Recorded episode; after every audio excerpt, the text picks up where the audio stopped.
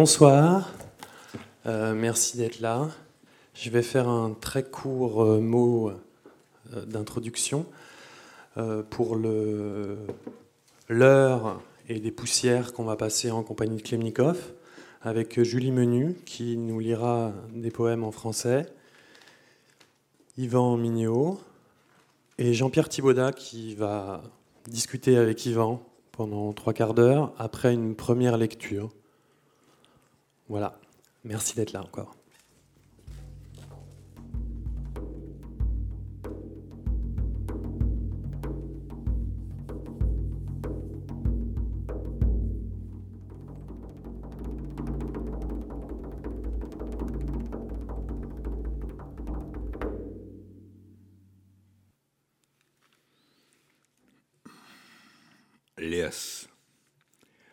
Босс сломанных стволов и белых щепок, Мо зелени лесные на хвои листы, Пе веток и стволов колючих, Корней змеиных в, Как будто шел змеиный праздник, И мощные крутились змей В зеленом че оскольки неба, Ро синих глаз — Темнеют ту стволов телами пуст темноты, Сквозь че змеиной кожи неба, И в чистом че деревьев руки Зеленых теней. Мо и шепот До мрака на куски, И по огня в вечерней темноте Зажегся горехвостки, рыжий рвост. Лес подожжен был спички и птички на святках деревянных змей, пу снежной пены, то черных камней и в волос стеклянных. У бешеной красавицы воды, ла лопухов на берегу. В дворец лесного водопада вошла оляпка, нырнула в че воды. Forêt. Beau des troncs brisés et des copeaux blancs. Mots du vert des forêts en aiguilles et feuilles. P des tiges et des troncs épineux. V des racines de serpents comme s'y avait lieu la fête des serpents et que de puissants serpents se tortillent. Dans le tché vert, les débris du ciel, l'euro des yeux azur. Taches noires, les toux des troncs, au corps d'obscurité. À travers le tché de la peau de serpent, le ciel, et dans le tché moussu, les bras des arbres. Mots, des ombres vertes et murmures, le dos des ténèbres en morceaux, et le pot du feu dans l'obscurité des soirs. La queue rousse du rouge queue s'est allumée. La forêt avait été incendiée par l'oiseau allumette lors des fêtes des serpents de bois. Le pouls de l'écume de neige, le taux des pierres noires et le V des cheveux de verre de la belle déchaînée de l'eau. Là,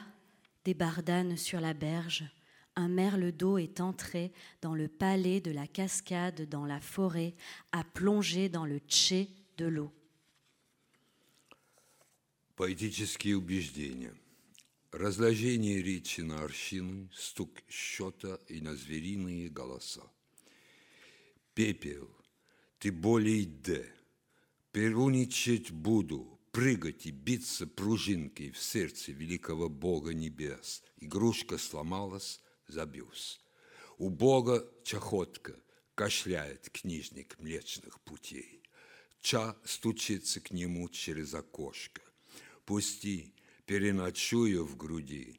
Чачею станешь для пива смертей, бризнувшей пеной. Ча Бога, невеста, чахотка – и держит в руке какой-то цветок нежный и вялый. Небо, день белого цветка. Бросьте копейку мысли о небе. Чучело книги пустое, чаша для пен пустоты, место пустой, чужого объема, неподвижный плен, тело чужой в плену чужой пустоты неподвижной.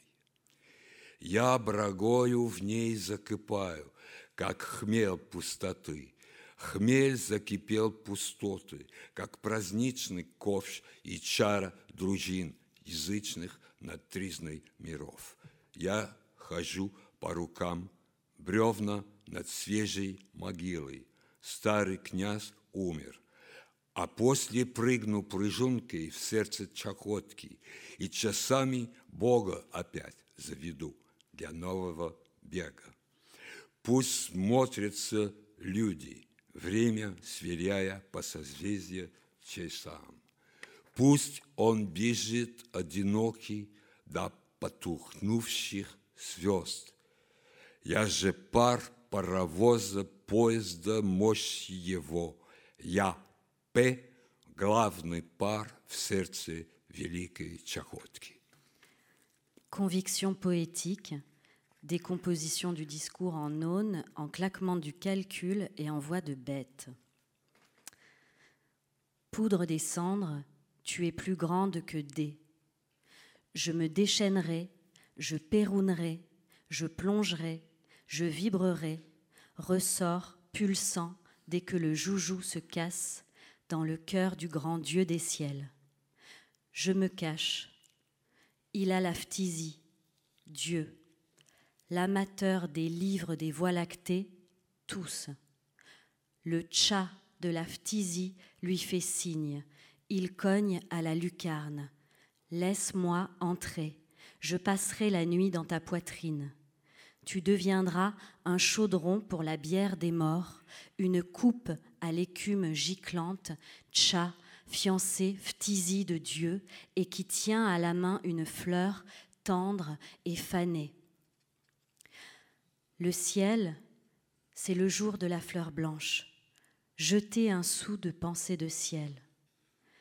Épouvantail vide du livre, chaudron pour les écumes du vide, lieu vide d'un volume étranger, captivité immobile du prisonnier, corps étranger, prisonnier, du vide immobile étranger, je boue, hydromel en lui, comme houblon du vide. Le houblon du vide s'est mis à bouillir comme le puisoir de fête et le hanap des chevaliers païens au repas des funérailles des mondes. Je passe de main en main, poutre au-dessus de la tombe fraîche. Le vieux prince est mort. Après, je sauterai, ressort pulsant, dans le cœur de la phtisie et remonterai la montre de Dieu pour une nouvelle course. Que les humains se regardent en vérifiant le temps sur la montre de la constellation. Qu'ils courent solitaires jusqu'aux étoiles éteintes. Moi, je suis la vapeur pulsante des pistons du paquebot de sa puissance. Je suis P, la pulsante vapeur première dans le cœur de la grande phtisie.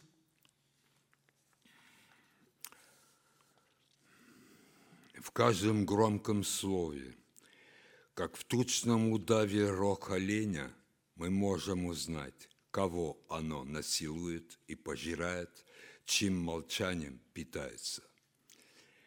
Вот слово «большевик». Под ним лежит звуковое молчание «большевик». Большевик больше. Кого больше? Больше более воли. Вот кто мальчит из-под слова «большевик», придавленный им к земле. Каждое слово опирается на молчание своего противника. Dans chaque mot tonnant, nous pouvons reconnaître, comme dans un boa repu, la corne d'un cerf, qui ce mot viole et avale, et du silence de qui il se nourrit. Voici le mot bolchevique. Sous lui, le silence sonore, bolchevique.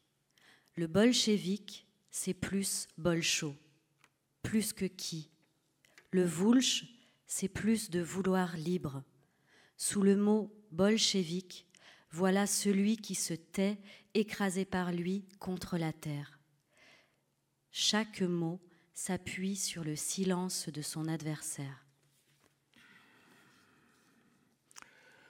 Баграми моров буду разбирать старое строение народов. Чернилами хворей буду исправлять черновик, человеческий листок рукописи. Круче мечом после пожара буду выберет бревна из своих народов для нового сруба новой избы. Тонкой пилой чахотки буду вытачивать новые здания. Выпилю новый народ грубой пилой сыпняка. Выдерну гвозди из тень, чтобы рассыпалась я, великий я, то надевающий песням ваши это солнце, то смотрящий через стекло слез собачонки. Avec les crocs des épidémies, je démontrai le vieil édifice des peuples. Avec l'encre des maladies, je corrigerai le manuscrit, la feuille humaine du manuscrit. Avec les grappins des pestes après l'incendie, je choisirai les poutres et les pilotis des peuples pour la nouvelle charpente d'une nouvelle isba. Avec la scie fine de la phtisie, je façonnerai un nouveau bâtiment. Je scierai un nouveau peuple avec la scie grossière du typhus. J'arracherai les clous des murs pour que se délite le jeu, le grand jeu, qui tantôt prend pour bague ce soleil vôtre, tantôt regarde à travers le verre des larmes d'un petit chien. Трудосмотр, revue du travail, звукопись, écriture par son. Биензе аль знамен, Vermeil des étendards, зиэгзой, почерк клятвы, écriture du serment, чиче-чаче, шашки блеск, éclat du sabre, баба-биба аль околыш, vermeil de la casquette, мимамая синь гусаров, azur des hussards, мивиа небеса, ciel, лили-лили, снег черемух, neige des merisiers, мипиопи, блеск очей, éclat des yeux, чучубизи, зелень толп, verdure des foules, зизози, почерк солнца. écriture du soleil. Liste de mots. 1. Mot nombre. 2. Langue d'outrame. 3. Écriture son. 4. Création de mots. 5. Désagrégation du mot. 6. Mots étrangers. 7. Dictionnaire d'Al. 8. Mots cruels. 9. Discours tendre, doux. 10. Consonance oblique. 11. Consonance monolithe. 12. Luxation du mot. 13. Mots à l'envers. 14. Mots populaires. 15. Mots panslaves. 16. Langue stellaire. 17. Rotation du mot. 18. Langue tempête.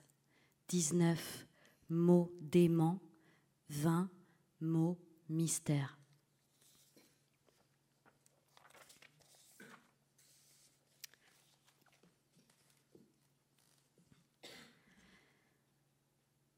Moi, papillon entré dans la chambre de la vie humaine, il me faut laisser le paraphe de ma poussière sur les fenêtres sévères, sur les vitres du fatal.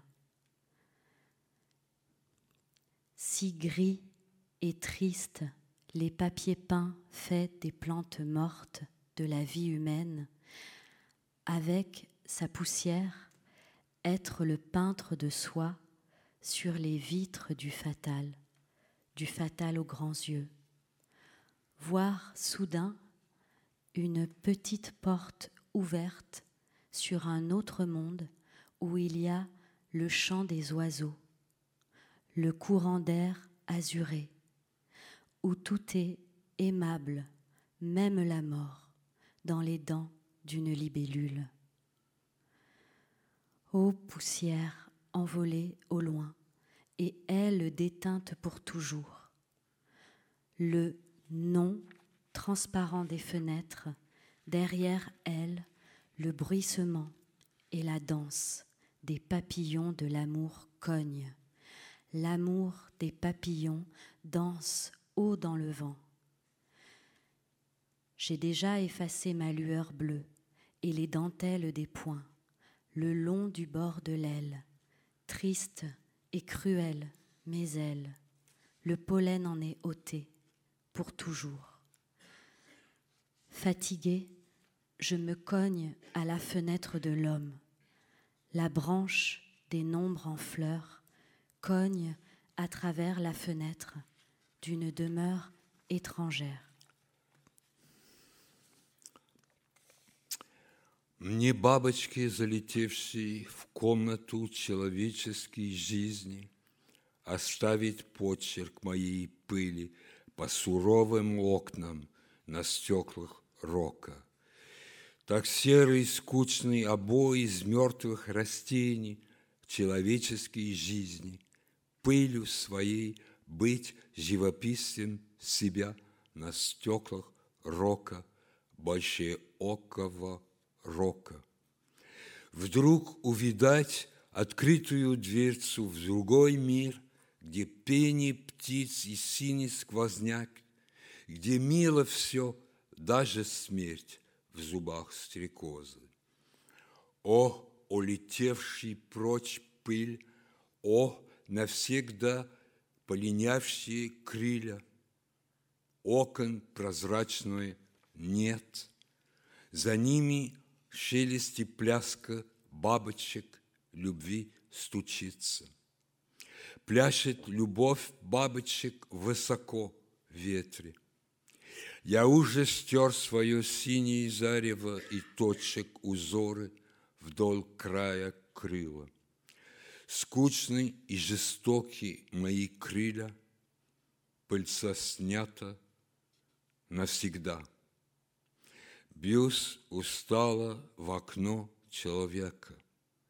Ветка цветущих чисель бьется через окно чужого жилища.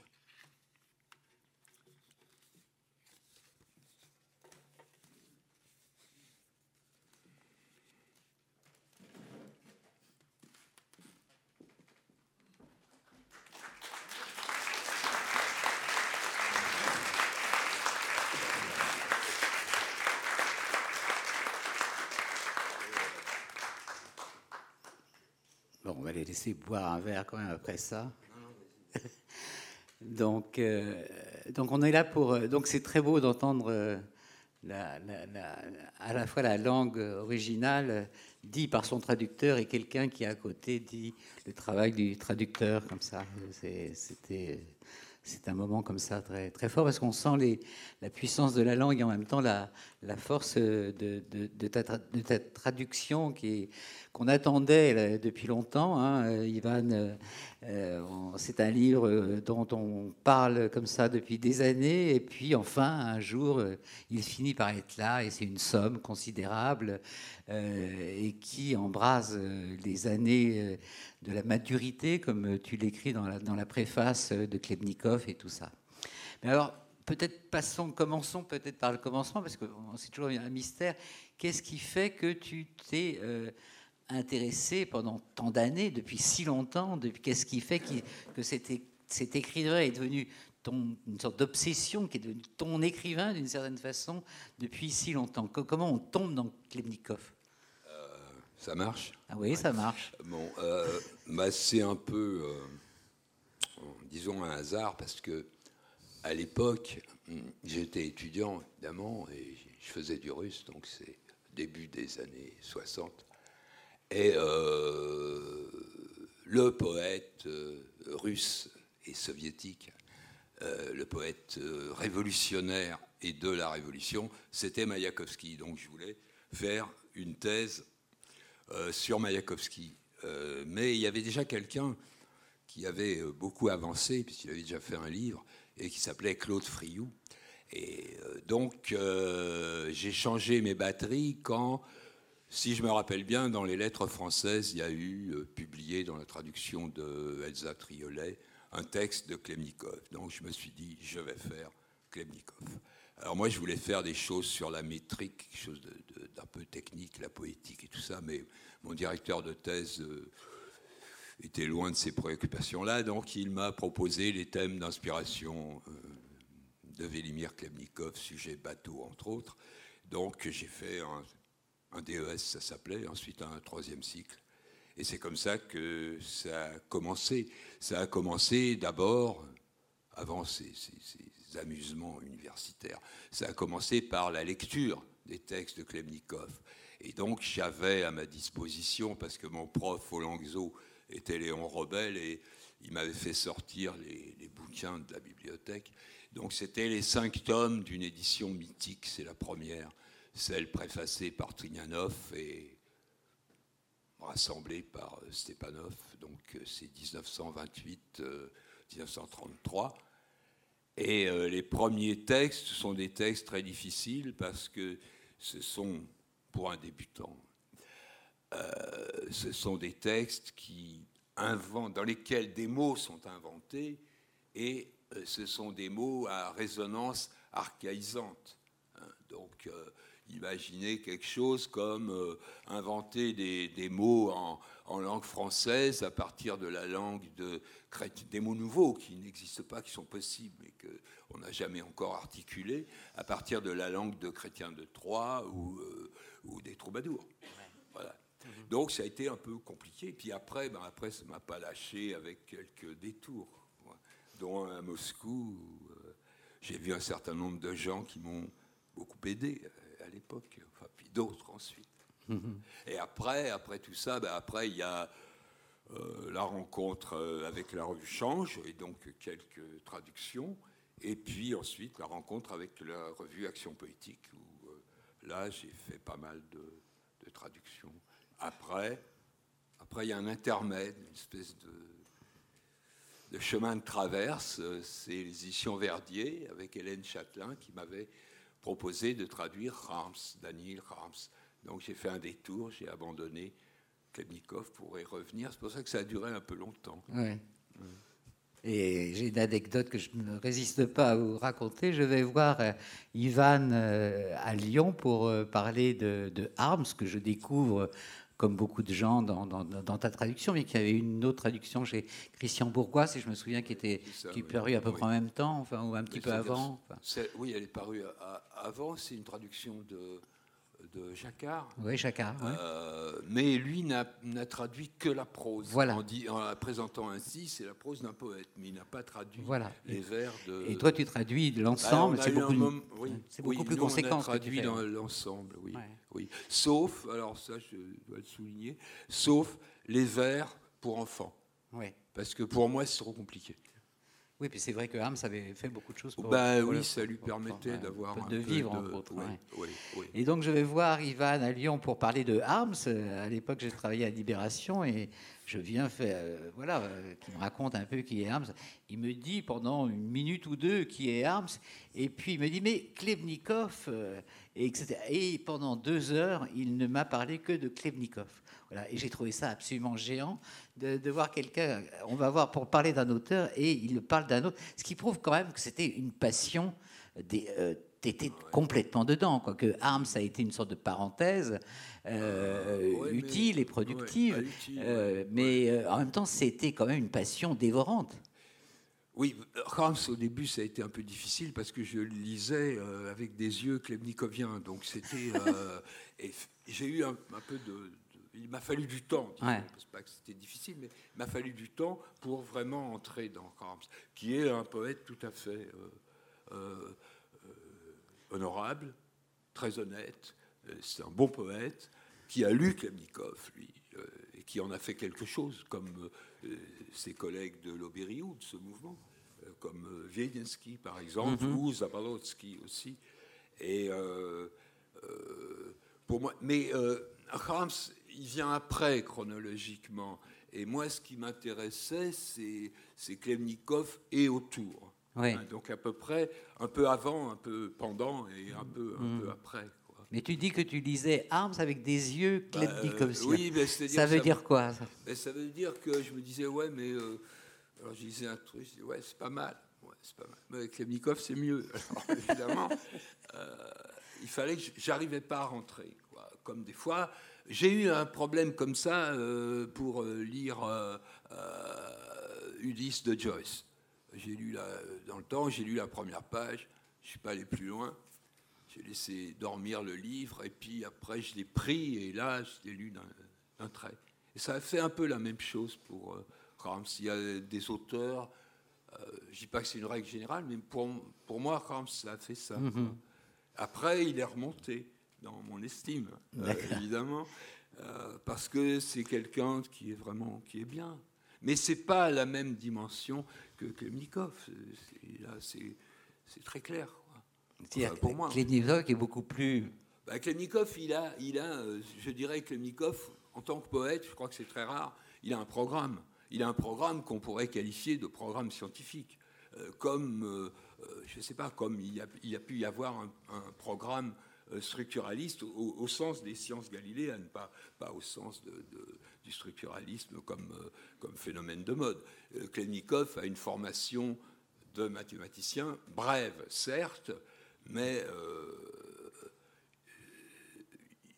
il, a une grande intuition mathématique, grande intuition mathématique, sauf que je dirais, il fait comme pour Dieu, il fait un croche-patte et il fait tomber les mathématiques dans la poésie. Il y a, à ma connaissance, il n'y a pas de poètes qui ont mis dans des mhm. textes qui sont dits littéraires, pas forcément poétiques, parce que, euh, je veux dire en vers, hein, euh, parce que si on prend les tables du destin, euh, il y a de la prose, il y a des vers.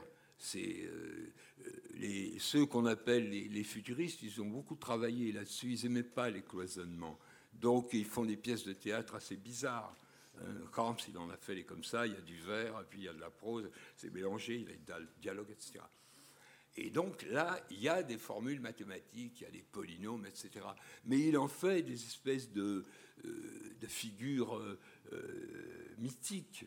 Il reprend des grands thèmes et puis il les, mhm. il les voit dans les nombres. C'est-à-dire que sans doute c'est quelqu'un qui, comme Ramanujan, le, le mathématicien indien, voyait les nombres, comme beaucoup de mathématiciens.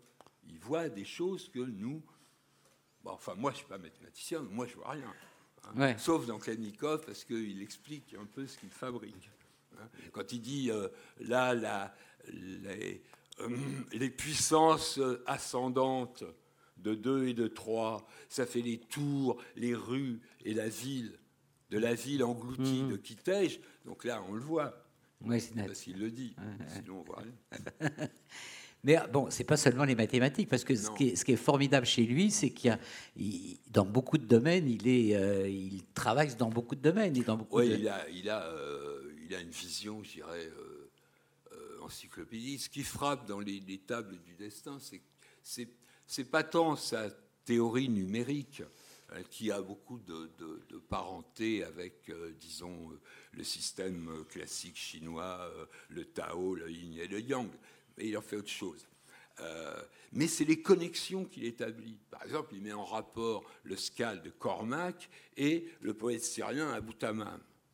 donc, on voit ça, on dit quel rapport, donc qu'on on va essayer d'aller lire les, les, bons hommes. Mm-hmm. Donc ça, c'est, je trouve, très intéressant. Et puis, il a, dans l'état du destin, par exemple, il a des réflexions que je dirais politiques, euh, mais ça découle de, de sa méditation sur le nombre, sur la mathématique.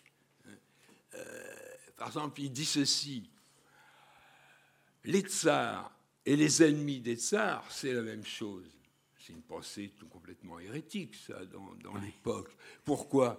Pour une raison très simple, dit-il. Ils se meuvent dans le même espace. Et moi, ce que je veux faire, c'est pas ça. J'ai les coordonnées cartésiennes, donc dans l'axe. Moi, je trace une diagonale qui n'est pas dans l'axe, qui est racine de moins 1, nombre imaginaire. Et à ce moment-là, je sors de l'opposition. Hein. C'est pour ça qu'on a là le, poème sur bolchevique. Hmm? Bon, bolchevique s'oppose à menchevique, comme bolchevique majorité, à menchevique minorité. Et lui, il invente le mot bolchevique. Le bolchevique, il est en diagonale, il sort de l'opposition. Hein? C'est l'homme du vouloir libre. Mais ça, c'est exemplaire, je trouve, euh, cet exemple que tu donnes là, c'est exemplaire de toute sa démarche. Mm. C'est-à-dire, il y a toujours une voie, son contraire, et on cherche la troisième voie. Il y a, multiples exemples.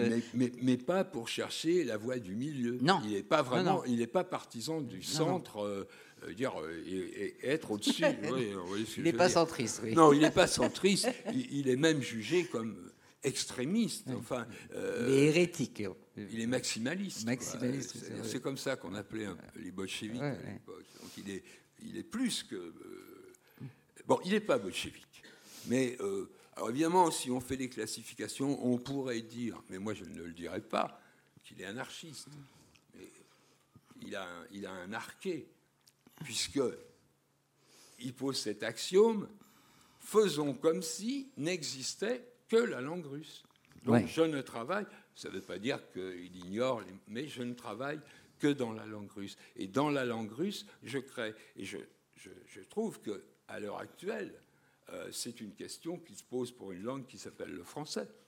Hein euh, donc il refuse, ça ne veut pas dire qu'il n'emploie pas, parce que bien sûr il emploie des mots étrangers, il emploie des mots techniques quand il emploie des termes mathématiques. Oui, mais en même temps, il fait des ponts. Par exemple, tu dis très bien que, dans tes notes, parce que là, c'est un. J'ai pas, pas parlé des notes, mais il y a, y a beaucoup de traductions, mais il y a un travail de, de, de, notes. Euh, euh, extraordinaire. Les, notes sont à chaque fois comme d'une petite nouvelle. Enfin, c'est la, plupart de ces notes. Et dans, une de ces notes, tu dis que quand il emploie le mot rat, euh, c'est le mot ancien russe de la Volga. En même temps, ça fait rapport au rat des Égyptiens euh, et de rat, les deux rats convoquent Razim, le voyou, le, vaurien. Voilà, c'est ça. Alors, il est évident que c'est pas un poète ésotérique. Il n'y a rien de caché, faut mais simplement euh, les images qu'il produit sont parfois difficile à suivre parce qu'il y a des connexions qui nous manquent, on n'est pas dans, dans, sa tête. Donc effectivement, là, Ra, alors, euh, pour lui, je vais le dire quand même, il est né dans la steppe kalmouk. J'allais y venir, comme dire. donc on va en parler un petit peu. Donc pour moi, c'est un poète kalmouk de langue russe. Il y a au moins un prédécesseur, euh, c'est Derjavin, qui était un tatar qui écrivait en russe. C'est l'époque euh, un peu avant Pushkin. Enfin, c'est Donc il est né dans la steppe kalmouk. Qu'est-ce que ça veut dire? Ben, D'abord, il y a un, la steppe. Donc c'est pas quelqu'un des villes. La steppe, c'est un espace, je n'y suis pas allé, mais je peux aisément imaginer ce que c'est. C'est un espace illimité. Dans la steppe, il y a des kalmouks. Ce sont des nomades. Seul peuple lamaïste d'Europe. Donc ils sont apparentés aux Tibétains et aux Mongols il parle une langue mongole. Quoi donc encore? Euh, Donc il y a des chevaux. La sœur de Klemnikov, Vera, disait, la peintre, elle est venue à Paris étudier avec euh, Van Dongen, elle disait Nous sommes les enfants de la steppe. Ça correspond tout à fait à ce qu'est Klemnikov. La steppe, c'est important. Donc ça donne une vision très particulière. Et en plus, c'est en limite. Euh, Astrakhan est sur le delta de la Volga. Euh, la rive, elle est floue, ça bouge, et juste de l'autre côté, en face, bah, il y a l'Asie, il y a l'Asie centrale. et en plus, à Kazan est une ville euh, cosmopolite avec des strates euh, culturelles. Kazan, il va vivre après être. oui, après. Ah, il, va, voilà, il va vivre à Kazan, qui est une ville de, la, de la Volga, mais qui est pareil, qui est une ville de cosmopolite aussi. de traversée, de, comme c'est une ville commerçante, il y a beaucoup de. Kazan, c'est plus simple ce sens que, Astrakhan, il y a un critique qui s'appelait Sviatopolk Mirski, il a dit que pour lui c'était la ville la plus ontologique de la Russie. Mm. Il y, a, il y a des synagogues, il y a des mosquées, il y a des temples, il y a des églises orthodoxes, il y a des protestants, c'est très mélangé. C'est une ville de, pardon, euh, c'est une ville de commerce, Astrakhan, sur la Caspienne. Voilà. Et après Astrakhan, euh, il monte à Kazan.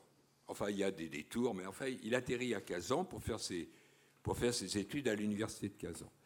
Euh, Kazan, c'est les Tatars. Et surtout à l'université de Kazan, il y a eu un monsieur qui s'appelait Lobachevsky, qui a été recteur de cette université. Euh, Lobachevsky est un des créateurs des géométries non, euclidiennes. Chez Lobachevsky, les parallèles se coupent. Chez Riemann, il n'y en a pas puisque c'est des espaces courbes. Donc Klemnikov a étudié avec un élève de Lobachevsky qui s'appelait mhm. Vassiliev et qui était un grand spécialiste des extractions de racines, d'où son racine de moins 1, les nombres qu'on appelle complexes mhm. maintenant. Voilà. Donc c'est très important pour lui. Euh, Kazan, c'est la Volga. Hein. Et puis Nijni est pas loin, Nijni Novgorod, ça veut dire les Tatars, mais ça veut dire aussi les Tchouvaches, euh, ça veut dire euh, les Mordes, ça veut dire tous ces peuples, des Finno-Ougriens petit peuple de la mhm. Volga. Donc il a entendu des discours étrangers dans des langues mhm. tout à fait. Et puis aussi, puisqu'on est dans la géographie, ce moment où il va en Iran avec l'armée ah, rouge. Ça, c'est plus tard, oui. Oui, alors il va en Iran aussi, mais là, bon, il y a, il, y a les, il part, il quitte Moscou, il quitte Moscou en 19, c'est le printemps,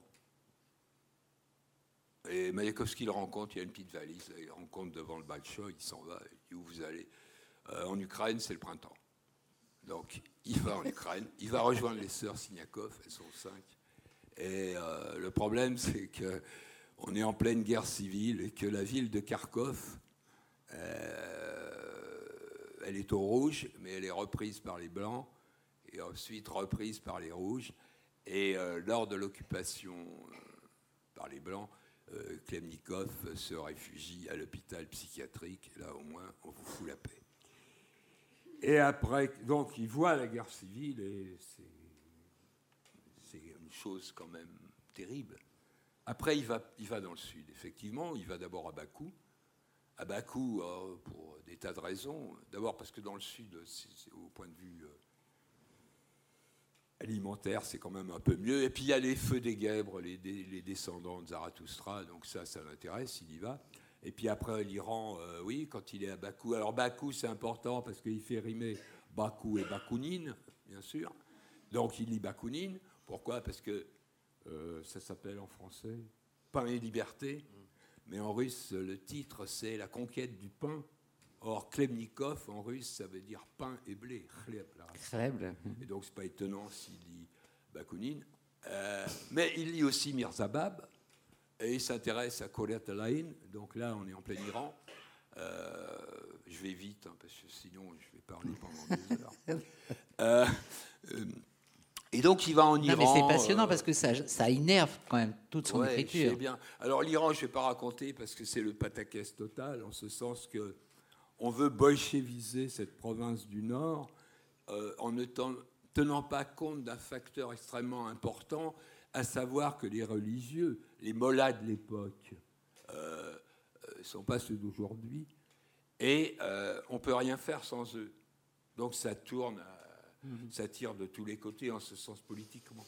C'est là que va être créé le parti Toudé, c'est-à-dire le parti communiste d'Iran, parce que les, Iraniens communistes étaient mhm. euh, à Bakou, donc euh, formés par le parti bolchevique russe. Donc il est là-dedans, mais il est là-dedans comme lecteur, et puis, euh, bon, il ne tire pas, hein, les armes, c'est pas Non, mais il y va parce que ça l'intéresse. Il y va parce que ça l'intéresse, ah, oui, parce que ça l'intéresse, mais là déjà, il commence... Alors il est avec, là c'est vraiment... il est avec un peintre qui s'appelle Dobrakowski, qui est un Polonais, qui sera évidemment euh, liquidé en 38 ou 39, je ne me rappelle plus de la date, comme Il y a eu des fournées de nationaux. Donc il est avec Dobrakovsky.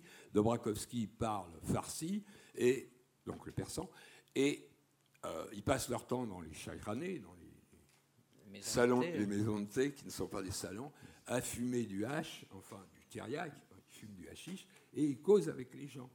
Et lui, il est surnommé Dervish Urus, parce qu'il est vécu. Là, il commence, euh, enfin, il continue sa vie de, de SDF. Mais en Iran, c'est relativement euh, facile. Et puis après, il rentre à Bakou. Ensuite, c'est Piatigorsk, la ville d'eau, où Lermontov a été, disons, exécuté en duel. Donc il y a des poèmes là-dessus. Et après, c'est Moscou. Il met un mois pour arriver à Moscou euh, dans un train bourré d'épileptiques, de malades.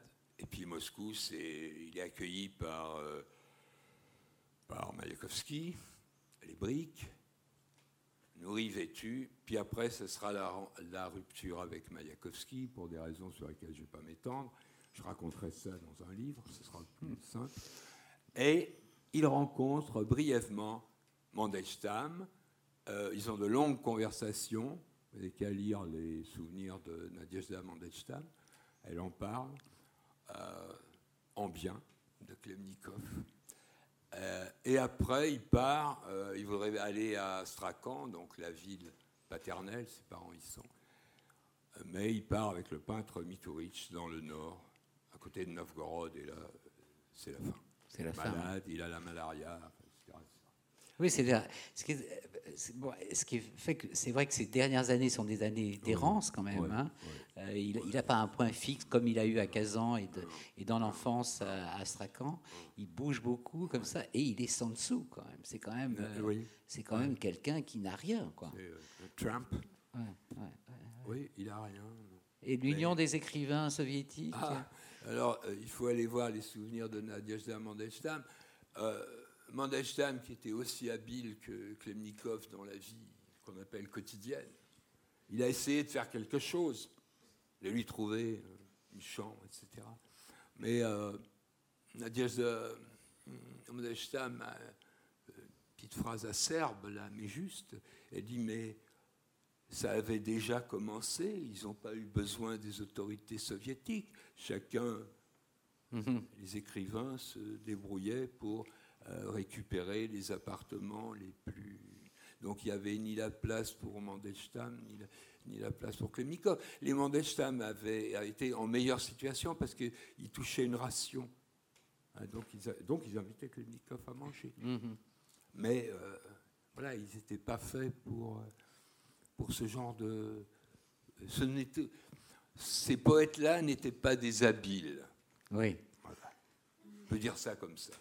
Et en même temps, c'est une période, sa dernière période, qui est celle euh, que, que, tu traduis, puisque tu traduis toutes les œuvres de la, des dernières années de sa vie. C'est des œuvres, c'est une période d'une richesse complètement folle.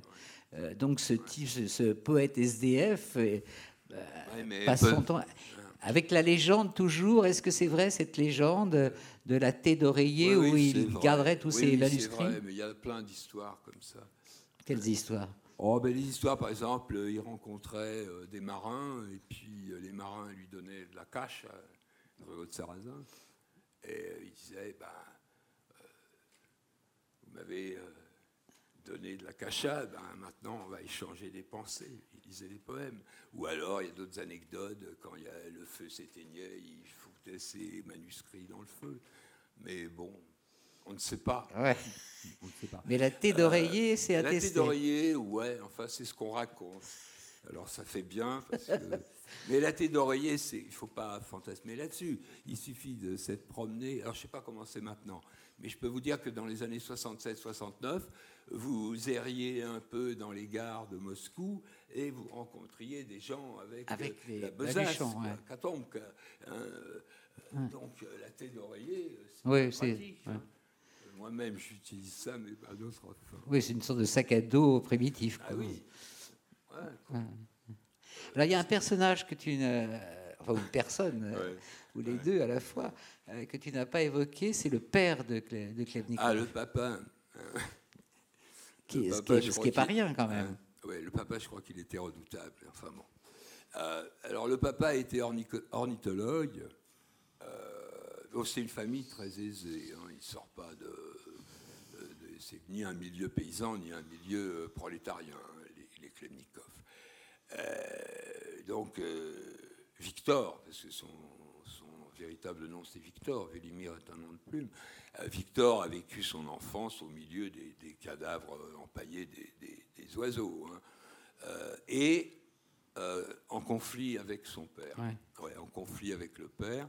Le père espérait que Victor et Alexandre, qui étaient plus jeunes que Victor, feraient une carrière scientifique.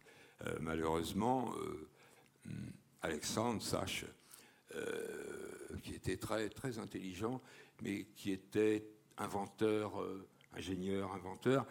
Euh, il était dans l'artillerie et il a péri sur le front polonais lors de la grande offensive ratée contre les mhm. Polonais. Et donc voilà, Klemnikov est donc en conflit et très tôt, ça c'est sa sœur Vera qu'il aimait beaucoup, je pense que c'est, ils étaient très proches l'un de l'autre. Euh, qui raconte ça, que très tôt, il a, il a viré tous les meubles de sa chambre, il a choisi une, espèce, de, une espèce de vie ascétique. D'ailleurs, il a un poème où il dit euh, qu'il n'a pas besoin de grand-chose. Ouais. Un, morceau de pain, une miette de pain, un peu de lait, une goutte de lait, et ce ciel. Et, ce ciel au-dessus, oui, ça c'est magnifique. Alors par contraste, euh, Mayakovsky n'a besoin de pas grand-chose, mais Mayakovsky, c'est une chemise propre. Donc, vous voyez, c'est pas la même chose. Je dis sans ironie. Hein. non, euh, on, voit quand même le poète, qui est, le poète qui préfère entre les deux, je crois. Je crois que ben, J'ai beaucoup lu euh, Mayakovsky, et puis après j'ai réfléchi. Non, je trouve Mayakovsky bien, vraiment bien, jusqu'en 19. Jusqu'en 19, je Jusqu'en 19. 1919, à peu près. Hein. Après, euh, après, il y a des choses qui, qui, aujourd'hui, euh, aujourd'hui ne peuvent pas passer. Quand il parle de la patte de la classe et, de la tchéka, euh, c'est pas possible. Hein. Or, sur ce sujet-là, qui est un sujet politique. Hein, c'est la révolution, la suite de la révolution. Euh, euh a, il a un poème sur la Tchéka, et il n'en dit pas du bien. Non. Il dit ce qui est. Hein, c'est un poète de la concrétude. Alors, euh, il n'a pas besoin d'illustrer euh, les, slogans bolcheviques. Il n'est pas bolchevique. Mayakovsky dit Mes œuvres, c'est ma carte du parti. D'accord oui, il se revendique comme écrivain prolétarien, ce que, tout à fait honnête. Mais, ce que ne fait jamais que un bolchevique. Euh, alors ça se sent pas, Mayakovsky. Euh, vous lisez euh, quand même le nuage en pantalon. enfin, pantalon, d'ailleurs, je crois qu'il y a Jacobson, il, il, traduisait caleçon, qui est beaucoup plus juste, parce que c'est scandaleux à l'époque, on ne se rend pas compte maintenant. Il s'agissait des dessous, hein. il ne s'agit pas d'un pantalon. Et euh, le nuage en pantalon, c'est vraiment bien. Mhm. Euh, c'est la projection, non pas euh, du marxisme-léninisme dans le verre, mais la projection de l'évangile dans le verre, avec des côtés, bien sûr, sacrilèges et tout ça. Mhm. Mais c'est vraiment bien, il y a de très très belles images, moi j'aime bien ça. Oui, alors que, alors que Klemnikov, par exemple, bon, qui traverse toute la, la guerre civile, enfin, qui voit ça, et, bon, et toutes ces périodes de famine énormes à l'époque, de, de, au moment où il écrit, il y a des poèmes là-dessus aussi. Oui, il y a des poèmes là-dessus. Il y a des poèmes sur euh, les exécutions sommaires. Il n'a pas digéré l'exécution de toute la famille impériale. Peut-être il n'aurait pas objecté à euh, un jugement, mm-hmm. euh, une condamnation à mort du tsar. Ça, c'est possible. Il ne dit nulle part. Mais euh, il était quand même plutôt vu. Du côté de sa mère, euh, ils étaient proches des poseurs de bombes, la volonté du peuple. Elle avait un cousin qui s'est retrouvé euh, à la forteresse Pierre-et-Paul. On les enfermait habituellement. Donc il connaissait très bien tout ça. Mm-hmm. Les, il n'était pas, c'est pas, c'est pas un royaliste C'est pas un monarchiste. Non, du tout, du tout. Euh, Goumiliev l'est, mais il est honnête, Goumiliev. Et je dois dire une chose, hein, parce que je parle de Goumiliev. Euh, Klemnikov n'a pas de rancune personnelle envers ceux qu'on pourrait qualifier d'ennemis littéraires. Euh, Goumiliev pourrait être un Mhm. ennemi littéraire. C'est un acméiste comme un nom, comme Mandelstam. Il a un poème, quand il a appris par la presse, le 1er septembre 1921, que Goumiliev avait été exécuté. On sait maintenant que c'est un complot monté de toutes pièces par la Tchéka. On ne le savait pas à l'époque, sans doute. Euh, il fait un poème. Mhm. Évidemment, il faut savoir, mais comme il y a Armatova et que Oui. c'est la femme de Goumiliev, c'est facile de conclure que Tsarskoye Selo, la ville des Tsars, ça représente sa sténographie, le nom de. Et que la ville des Tsars, c'est la ville de la poésie, puisque c'est la ville de Pouchkine. Et des gens un peu turbulents. Oui, il y a beaucoup de ces poèmes comme ça qui ont une sorte de lecture Alors, euh, et- et- oui, parce que, alors là, c'est sous-jacente, disons. Oui.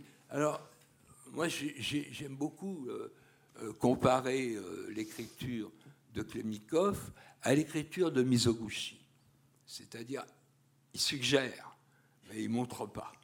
Il ne montre pas plein pot comme ça. Donc, si on ne connaît pas, c'est pour ça qu'il y a autant de notes. Parce qu'il est évident que quand il dit euh, euh, l'air est soudainement devenu toxique, hein, puisque ça s'est transformé en 27, et comme 27, euh, oui, c'est 27, 3 fois 9, donc ce sont des multiples de 3. 3, c'est un espace clos, un triangle, c'est donc la mort, alors que 2, par deux points, fait passer une ligne, donc c'est l'infini, il oppose 3 et 2. Si on ne sait pas qu'il y a eu un ordre d'utilisation des gaz contre les paysans insurgés, ben, on ne peut pas comprendre le, texte. hein. Donc on est obligé de... Et un- alors aussi, chose qui est quand même pas négligeable et même euh, assez euh, sidérante, c'est qu'il a quasiment pas été publié de son vivant. Ouais, son vivant, il y a eu, alors c'est Bourlioux, si je me rappelle bien, c'est- un peu loin tout ça, mais euh, je ne crois pas me tromper, il a publié un... euh, il a rassemblé des textes sans l'autorisation de Klemnikov, et puis il les a publiés. Donc s'appelle Isbornik, euh, morceau choisi, disons. Donc Klemnikov a protesté. Donc il y a eu ça, le tirage en tête. Généralement, c'est publié en revue ou à compte d'auteur. Euh, par exemple, euh, Maître et disciple en 1912, publié à Kherson, donc euh, en, en Ukraine, enfin en Crimée, à Tauride. Il l'a publié lui-même. Le plus gros tirage qu'il a eu de son vivant, c'est par celui qu'on pourrait considérer comme un ennemi littéraire, puisque c'est l'imaginiste Sergei Yesenin. Et Yesenin le tire à je ne sais plus combien, 100 000, je crois ou 10 000, je ne sais plus. Mais il, il y a un gros tirage. Le tir après, euh, post-mortem, euh, il y a les cinq tomes qui sont tirés pour l'époque à un tirage, euh, ma foi honnête, 3005 si je ne me trompe. Et les- la dernière publication, là. Alors après, donc là on est en 1933. Après, il y a un volume de Khargiev en 41, je crois, ou 40. Il profite de l'anniversaire du suicide de Mayakovsky pour euh, publier un Klemnikov inédit. Après, il y a un tout petit volume de Stepanov dans les années 60, mais alors un petit machin, euh, vraiment petit. Et, euh, et après, il faut attendre les années 2000 pour avoir les sept tomes, hein, qui, à mon avis, sont mal édités, et avec un tirage qui est insuffisant, qui n'atteint pas le tirage des années 30. Voilà. Et il faut dire qu'aujourd'hui, les tirages de poésie, en gros, les jeunes, ils sont tirés à 200 exemplaires. En Russie? En Russie, ouais. ouais. France- Alors en qu'avant, ouais, en chose. France, c'est normal. Euh, avant, il y avait des tirages fantastiques. fantastiques. Euh, Mayakovsky, là, l'édition que j'ai, qui est la seule euh, complète à ma connaissance, les 13 tomes, c'est tiré, je crois, à 200 000. Mais alors, euh, Klemnikov, c'est- quand même un inventeur. On peut dire que c'est un inventeur de- dans beaucoup de domaines, et dans le, do- entre autres dans le domaine des mots, euh, puisqu'il travaille là-dessus. Alors, j'imagine que toi, ça n'a pas dû être simple. Comme il- quand il invente des mots, Ah, pour retraduire en français ses inventions en langue russe. Euh, c'est- c'est- ça, c'est. et Parle-nous un peu de ce travail Alors, des- bah, qui a bah, dû t'empêcher de te faire des nuits bah, blanches, j'imagine. Non, non, Non non, parce que j'ai quand même lu des choses qui maintenant sont peut-être un peu bizarres, je ne sais pas moi. Mais euh, j'ai lu Rabelais assez attentivement Ouais. euh, dans sa langue, hein, avec des notes. hein, bon, Euh, j'ai lu Le Lancelot en prose, Ouais. hein, donc tout en ancien français. Alors il reste des, des- des choses, parce que c'est quand même gros le Lancelot en prose. Un peu de Chrétien de Troyes, du Joyce. Euh, Dans Joyce, il y a des choses aussi qui sont. euh, Rabelais, c'est quand même, pour les inventions de mots en français, c'est quand même pas mal. Donc, je ne dis pas que j'ai pris Rabelais, etc., mais quelque part, il y avait comme ça un- une espèce de terreau qui m'a euh, qui m'a aidé, quoi. Et puis, euh, et puis euh, comment dire Bah, il y a les dictionnaires, quoi. Les dictionnaires, moi je travaille beaucoup avec les dictionnaires, ça m'évite de dire un certain nombre de bêtises. Ouais. De- Mais par du- exemple- du genre, euh, ce mot-là est rare en russe, oui, alors qu'il est amplement attesté par les dictionnaires. Donc Ouais. il est extrêmement rare, effectivement. Des choses comme ça. Mais par exemple, ta traduction de Zaoum Ah, en ah oui, alors ça, est ça- magnifique, ouais, mais est-ce ouais. qu'elle t'est. Est-ce que c'est un long chemin ou c'est une sorte de Euh, jaillissement euh, Mais ça a toujours été un long chemin parce que, euh, parce que j'ai fait comme tout le monde quand j'ai commencé. Ma première traduction de Klemnikov, c'est pour Tsvetan Todorov que je connaissais quand, peu après son arrivée à Paris, quand il préparait son recueil des formalistes russes. Et euh, il m'a demandé les, les fictions théoriques, appelons ça comme ça, sur la langue, pour euh, la revue poétique. Donc euh, voilà, ça a commencé comme ça. Mais c'est pas ça que je voulais dire. On était sur Zaoum. Comment... Zaoum, oui, alors donc j'ai traduit, euh, comme tout le monde, on hésitait entre transmental, euh, transrationnel, euh, etc. Puis après, euh, après euh, quand je me suis mis à... Là où ça a hum, basculé, c'est quand il a fallu traduire Zanghesi. Parce que ça commence comme ça. Bon, mon, son. D'accord Klemnikov connaissait bien la tradition indienne. Donc, ce qu'il y a derrière son, son truc, là, c'est très simple. C'est Aum. C'est le mantra. Aum Padme Hum.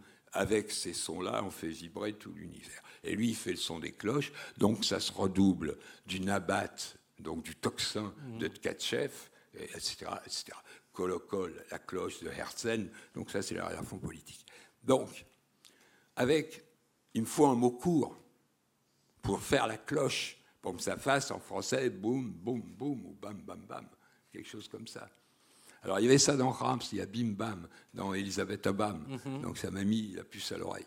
Après, j'ai fait ça comme une équation. Euh, il faut que j'ai un mot court en français, ça serait pas mal s'il consonnait avec le mot oum. Qu'est-ce que j'ai en français? J'ai homme, ça va pas, au point de vue du sens, et puis j'ai âme. Âme, esprit, ça marche. Et puis après, je vais voir Spinoza, il me confirme, et Deleuze, il me confirme, donc ça va. Donc je fais bo, âme, so, âme. Mais j'ai un truc court qui me rend le aum qu'il avait dans la tête. Ouais. Voilà. Puisque son héros s'appelle Zanghesi, mais il s'appelle Shankara Zanghesi. Or, Shankara est le maître des Védas et de la pensée non dualiste. Voilà, c'est ce que disent les Indiens. Voilà. Donc, ça marche comme ça. Euh, pour. euh, alors, il y a un autre mot, c'est que. euh, il n'a jamais employé le mot futuriste. Alors, je m'en suis expliqué ailleurs, mais c'est toujours mon explication est toujours la même. Évidemment, futuriste, c'est pas un mot russe, c'est donc incompréhensible. Un communiste, personne ne comprend. Vous dites bolchevique, oui, ça c'est du russe. Tout le monde comprend. Communiste, futuriste. Alors lui, il a posé. Il n'existe qu'une langue, russe. On n'est pas obligé d'agréer, mais acceptons euh, cet axiome de base. Donc, futuriste, je refuse. Et il fabrique un mot qui est boudlitianine. J'ai mis du temps à m'apercevoir, je dirai après. Donc, comment c'est fabriqué Avec boudiet, futur du verbe être? Boudiet, il sera. Seulement, comme il est né dans la steppe kalmouk, qui connaissait bien les différents bouddhismes, pas le bouddhisme, ça n'existe pas, le bouddhisme. Il connaissait les différentes traditions. Et donc il y a Bouddha là-dedans, parce que bouddhite en russe, ça veut dire éveillé. Or, des éveillés, il n'y en a qu'un, c'est Bouddha, ça signifie, évidemment, hein, par définition. Donc, euh, j'ai fait éveilleur d'advenir. Surtout qu'ailleurs, il dit ceci il faut crier comme quand on est dans une forêt. On fait Oh, puis ça répond. Ben, L'avenir, si on veut le faire venir, il faut lui crier de venir, sinon il ne viendra pas. Voilà, voilà l'idée. Et après, je me suis aperçu, en lisant d'autres textes, il invente un pays. Et ce pays s'appelle Bouditlia. Ah Adviendra-t-il Interrogatif. Mm-hmm. Hein et c'est donc le Bouditlianine l'éveilleur d'advenir est le citoyen d'un pays qui adviendra peut-être parce que la patrie de la création, c'est l'avenir, c'est-à-dire quand nous serons morts. C'est ça qu'il dit, en fait. Ah, c'est magnifique. Tu devrais, tu devrais je devrais refaire des notes encore plus longues que ce que, les, que non, c'est, pas les notes ressemblent à ce qu'il vient de dire. Voilà, les, les notes. c'est pas possible. parce après, je m'aperçois. Mais ce que tu dis là, est-ce que le lecteur russe, quand il lit ce poème, est-ce qu'il perçoit tout ce que tu dis ou le quart de ce que tu dis? je, suis euh, embarrassé pour répondre à la question du lecteur russe. Ça dépend quel est le lecteur. Si c'est un lecteur positiviste, il y voit que du feu, évidemment. Euh, si c'est quelqu'un qui. Un poète, euh, je dirais un poète digne de ce nom, parce que Klemnikov a failli se battre en duel. Euh, pour, des histoires comme ça. L'honneur des poètes, c'était pas, on rigolait ah, ah. pas. Hein. Bon, tandis que maintenant tout le monde s'en fout, il n'y a plus d'honneur. Bon, il y a les prix d'honneur, donc, il y a, même des croix d'honneur. Il y a les croix d'honneur, oui. Des légions. Donc, je ne sais pas. Euh, je pense que ce que je sais, euh, comme ça, un peu fragmentairement, c'est que euh, les jeunes poètes, alors les jeunes poètes, ça va de 30 à 50 ans, même peut-être plus, hein, ils le lisent. Ils le lisent plus que Mayakovsky. Mhm. Ça, je peux le dire d'après les. Bon, j'ai rencontré quelques poètes. Je pense que les prosateurs aussi le lisent. Parce qu'il y a des proses. Trignanov euh, euh, disait que sa prose était à découvrir, mais ça, c'est au russe de le mhm. Moi, ce qui m'intéresse surtout, c'est, le vers. Je ne dis mhm. pas que sa prose ne m'intéresse pas, mais euh, c'est surtout le vers. Alors, je ne sais pas, les lecteurs, je ne sais pas ce qu'ils en tirent, mais il y a une chose sûre, c'est que les spécialistes de Klemnikov, qui en russe porte un nom épouvantable, ça s'appelle des klemnikologues. Alors eux, il y a une chose qui les intéresse absolument pas, parce qu'ils sont obnubilés par la question de l'origine. L'origine. Il faudrait remarquer que la linguistique est devenue une science galiléenne quand on a abandonné cette, cette histoire d'origine. Alors, eux, ils sont dans l'origine. Alors, ils vont chercher où est-ce qu'il a piqué tel thème, tel machin, tata, mais ils n'en font rien. Mhm. Voilà. Hein. Et, et, il fuit. Alors, donc, il me laisse le champ libre. Il fuit la politique. Pour eux, c'est de l'histoire, donc on enterre tout ça. Or, si on lit attentivement, on verra qu'il y a une réflexion politique chez Clémicot. Il n'y a pas un engagement politique dans un parti, dans un mouvement, etc. Mais il y a une réflexion. Qu'est-ce que c'est que la révolution? Est-ce que c'est ça que nous attendions? Il, met un point d'interrogation, mais le lecteur, il a compris. Il dit non, c'est pas ça qu'on attendait. Mhm. Voilà. Bastien, on, on est bien On peut faire une dernière question? Ah, La dernière. Bon, pas ce choc. Euh, la dernière, c'est. On en parlait tout à l'heure au, café. Alors, parlons-en maintenant. Il écrit à Dieu et il écrit à Freud. Oui, il écrit. Alors. Euh, oui, oui, bien sûr. Alors, il écrit à Dieu, j'ai plus. Euh, il y, a, quatre, lignes, enfin. Euh, j'ai pas vu l'original. Hein. Alors je dois dire, j'ai travaillé en 75 sur les manuscrits de Klebnikov. Il écrivait en pâte de mouche. On m'a d'abord donné des, des microfilms j'ai eu conjonctivite épouvantable. Après, j'ai eu les manuscrits. Et quand on a les manuscrits, on arrive à, déchiffrer. Donc, j'ai eu une photocope ou un scan de, ces deux manuscrits. Donc, il s'adresse à Dieu tranquillement, comme si c'était un collègue de bureau. Quant à la réponse à Freud, euh, alors j'ai longtemps pensé que c'était un, texte en prose. Quoi. En fait, c'est un poème euh, que j'ai pas déchiffré complètement. Donc j'attends que euh, les gens qui sont à Moscou, euh, les Russes qui sont à Moscou, qui s'occupent de Klemnikov, publient ces deux textes. Mais enfin, à mon avis, ils ne publieront pas, ça ne les intéresse pas. ce que j'ai pu en tirer, c'est que comme... Alors, il oppose... il y a Harriman et, et, Hormuz et Harriman. Moi, je connais qu'un texte de Freud où il en parle, c'est le président Schreiber. Donc avec les hallucinations et tout ça. Enfin, oui. Et, euh, et à ça, semble-t-il, Klemnikov oppose Bacchus, donc Dionysos, comme le poète. Voilà. Donc c'est tout ce que je peux tirer de ça, parce que même avec l'aide de Léonid Piouch, euh, nous n'avons pas réussi à déchiffrer totalement. Il y a des, j'ai des trous dans le texte. Ouais. Alors ce qu'on peut dire maintenant, c'est que maintenant que tu en as fini avec ce livre de, des dernières années de Klebnikov, tu continues bah, Il faut bien. Donc je me suis aperçu, euh, bon, j'avais choisi la maturité, évidemment, parce qu'il y a toutes ces dimensions, mais euh, je m'aperçois que je fonctionne selon une figure euh, qu'il aimait beaucoup, à savoir le palindrome. Ouais. Donc j'ai fait, on a commencé par la fin, là j'ai commencé, mais c'est pas fini, 14-18, puisque c'est la guerre, et j'ai très légèrement esquissé à partir de 1905.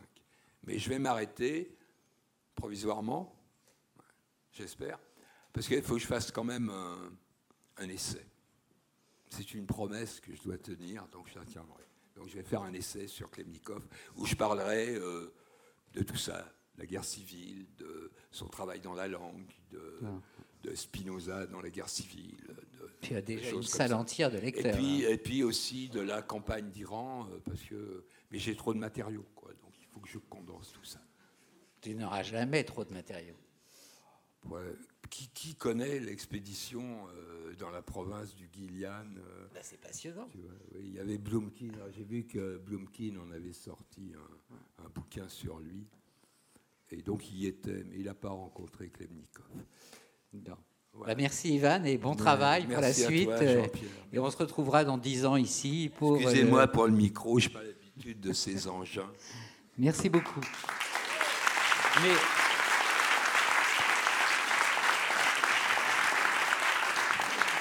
Mais après, après un internet musical, on va terminer évidemment par la parole de Klebnikov lui-même, d'autres textes qui vont être lus ici. uzuntakte isen tümen kürüksün nesi bombalınan tunjırra tuğun yemin elde dadavala gici. Aksle harab adala gecilada çan ilcili yoğun. Eni bolola ginna yaldırı bogdı Cangar yarın kor bodun tağın. Külge digi yav çire Tuğ gisin derim Tuğ giga қаламенген қазар егіні қағдунала қазараса ұлың қазар улада қаучиннердің дөрігін соегін ұлың қазар улат Делеменген делтириги әрін дүшін тәвәт толымыңғын тоқымегі толға дегірін дүшін тәвәт жүн сәхін сәрі дерәрін дүш харамелиги Дөрвін жілдей күділ чоғар Da to ta хаусынды da тата khausin de yortlun ta ta da бурмахын tsagan arungun kötrin ta ta guim bormakın rgıl toha dokkun yan olu olu ginnay. Eruhin nerete büyüriktin gelikçi koyroçin sankada doksun taktı. Külgödüm bedil gargatım mümbisin gargaz oksa dokkun алдыры деде богдылы жаңғары ярын қойыр бодың тағын табин сарын арсар дотарлексин айын сарын арсар қадырлексин арун сарын арсар әрі салдырғы күрге өлүнгүн қалада юрксун энчин яр дейшіліксін чауылдыры, чаболдары яуылдыры әлхеліксін әрсін елдің қар карторцук маляк барон картон атхада балангара шүйсеге сала загурун кожулатасы дага болы йохун инволволлагней алдыр деді багдыра жаңғыр энеж болғасырын күйге. Тұғар мұра дәсім болғар нежедар орқым кич келділі бәхінен олғылағыны Alors je vais vous lire la dernière lettre et le dernier texte qu'a écrit Klebnikov. Lettre à A.P. Davidov, Krestsy, province de Novgorod, 1er juin 1922, envoyé à Moscou. Alexandre Petrovitch, je vous informe, vous, en tant que médecin, de mes malheurs de santé je me suis retrouvée à une datcha dans la province de Novgorod, gare de Borovenka, village de Santalovo, à quelques 40 kilomètres.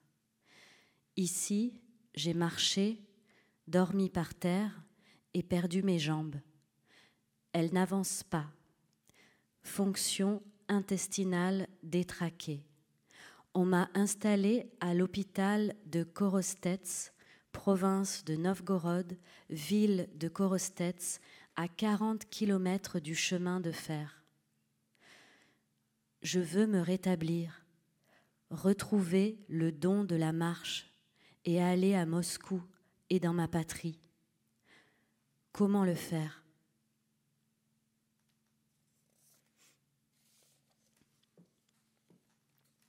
Les tables du destin, feuillet numéro 1.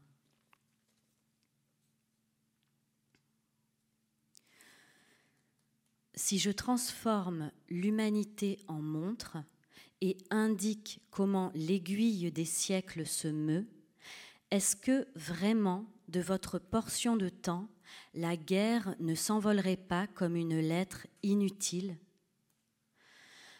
Là où le genre humain a attrapé des hémorroïdes en restant pendant des siècles assis dans les fauteuils de la guerre à ressort, je vous raconterai ce que je sens qui vient de l'avenir, mes rêves transhumains. Je sais que vous êtes des loups orthodoxes. Avec les cinq doigts de vos fusillades, je serre les miens, mais est-il possible que vous n'entendiez bruire l'aiguille destinée, cette merveilleuse couturière?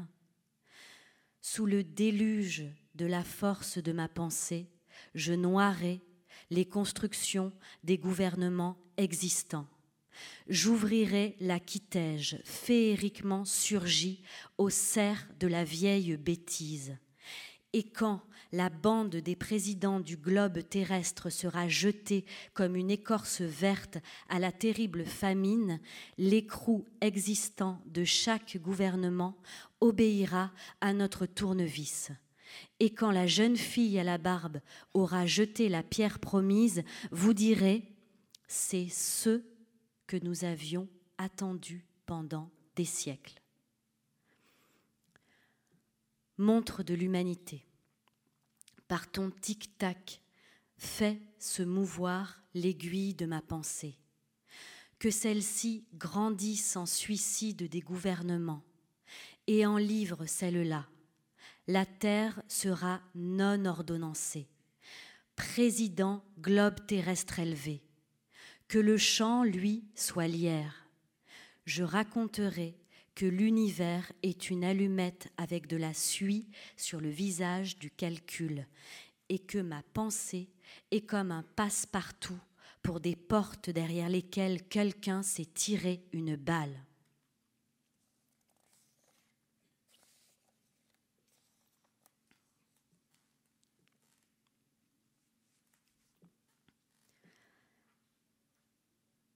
Volonteur de volupté, soustracture et commune volonture de volupté, acte glorifoi, vue donnant sur la tendrave universelle et la tendre amidentelle en mémoire de ceux qui ne sont pas vivants. Des siècles d'univivure et d'univerbe ont ouvert les portes la monstration des blessures sanglantes. Code des octrois de fer, ode des tsars dans le pays des cadavres, ode de l'ossature guerrière sur le champ de bataille, langue sans bouche des vériciels, de la vraisemblure et de la survérité, toute gorge en hurle, vérité inutile, donne-moi la vérité. Amoureux d'eux-mêmes, les vérichantres de la mort en carapace de fonte. Temple, guerre cadavrée, sur vis, dans le nuage, la mer et la terre ferme. Gloire orpheline de la tempête de neige en hiver, où dans de longs champs brillent les chésaubes des enfants, aubertinant tout de fureur, tout de colère du peuple, fraternitant volant des hommes moritruants, chauminitant universel en feu, en fumée, humanité du lot continent, arménitant général et enfantinant terrible de l'enrégimentement des années de guerre. Typhus, peste, scorbut, fillantinant, yeux cadavrés, esprit des terres sans inspiration. Butin de l'hyperdroit, trac de la covérité universelle, du travail copestiféré, du cobut et du coprincipe commun à toutes les tribus, tous les sangs, recherche de l'égal en âge mondial, découverte de la structure convenable pour le travail, qu'au de l'épuisement des champs du Nord dans les soviets qu'aux promesses de lutter. Humidit-elle des magémaciers et des non-ayants, des malheuriciers de la travaillité? Non-ayants de toutes les longitudes, unissez-vous. Non sachant, sachez faire croître l'esprit et la vie pensereuse, l'esprit penseur, voix des non-belliqués et gémissements des non-armurés, hurlements des non-voulants pour être non-belliqués et non-armurés, non désireux de la soumission et des lois, ni agissant espérissant, furibœuf de la réalité et des bétavieux, funestiers des aimableilles des geneilles, négativeurs, pénétraveur des mondes de l'avenir ciel, fier mage d'advenir. En miséreux des pierres des années de guerre, en miséré de la guerre, face des œillets, orphelineux dépatriés, chassés soi-même dans les lointains, dans l'estrangier, pleurimés, larmouleurs, hurlivant, la patrie qui a péri, épouvanté par la rougeole universelle. Nous sommes rougeole universelle, chaumine gloire des chants de la syllabe chantante. Euh, je vais lire en russe la fin à partir de non ayant de toutes les longitudes. Не имени всех длин соединитесь. неумений имеете рост умственной, думственной жизни, умственного духа, голоса не, не ротаев и стон не латаев, рев не хотяев быть не ротаями и не латаями, не желая поданства и законов, недеи и надеи, яроволы были и старикот – недобровцы, молодец, молодец, отрицанцы, проницанцы в беседного миры, гордые будесники, понищанцы камней военных лет, обнищанцы войны, безотчестные лики, безотчестные серованцы, самогнанцы вдаль, в чужбу, плачевенцы, плакахари, вопили о гибнущие родины, испуганной мировой корю.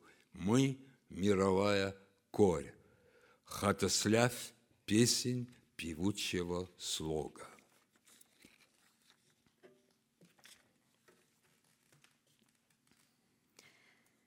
Histrion solitaire.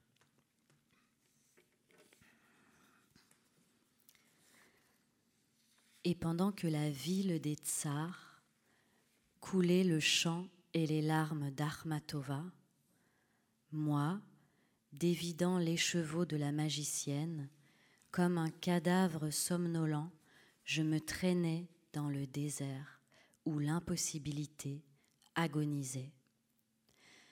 Histrion fatigué, fonçant tête baissée. Et pendant ce temps, le front frisé du taureau souterrain dans des cavernes sombres mâchait et mangeait dans le sang les hommes, dans la fumée de menaces indécentes.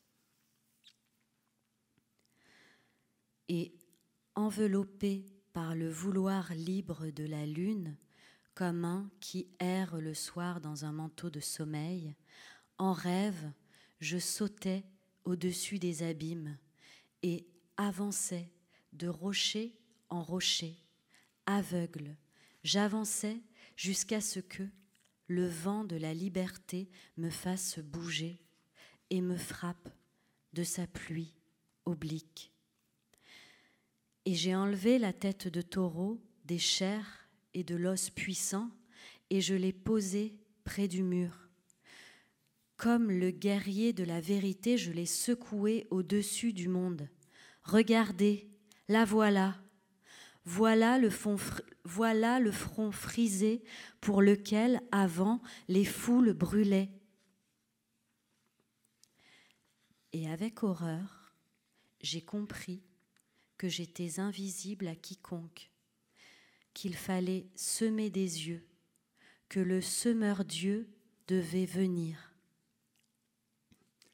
Euh, j'aimerais dédier cette lecture en russe à Dante Salvatore Gatti, qui nous a quittés, et à Hélène Châtelain, qui est encore parmi nous. Одинокий лицедей.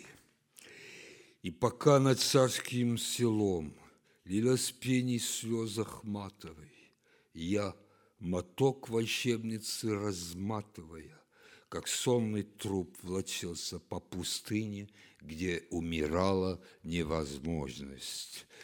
Усталый лицедей, шагая на пролом.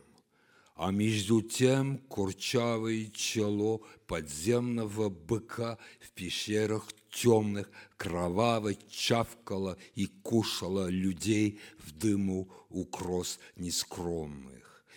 И волей месяца окутан, как в сонный плащ вечерний странник, во сне над пропастями прыгал и шел с утеса на утес.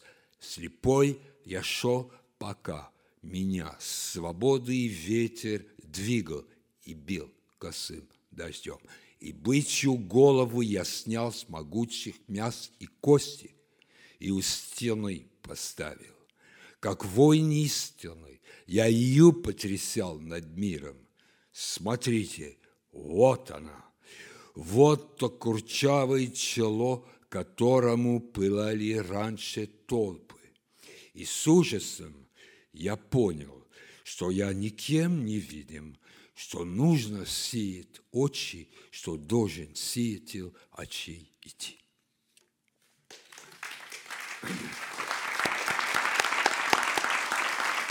Merci.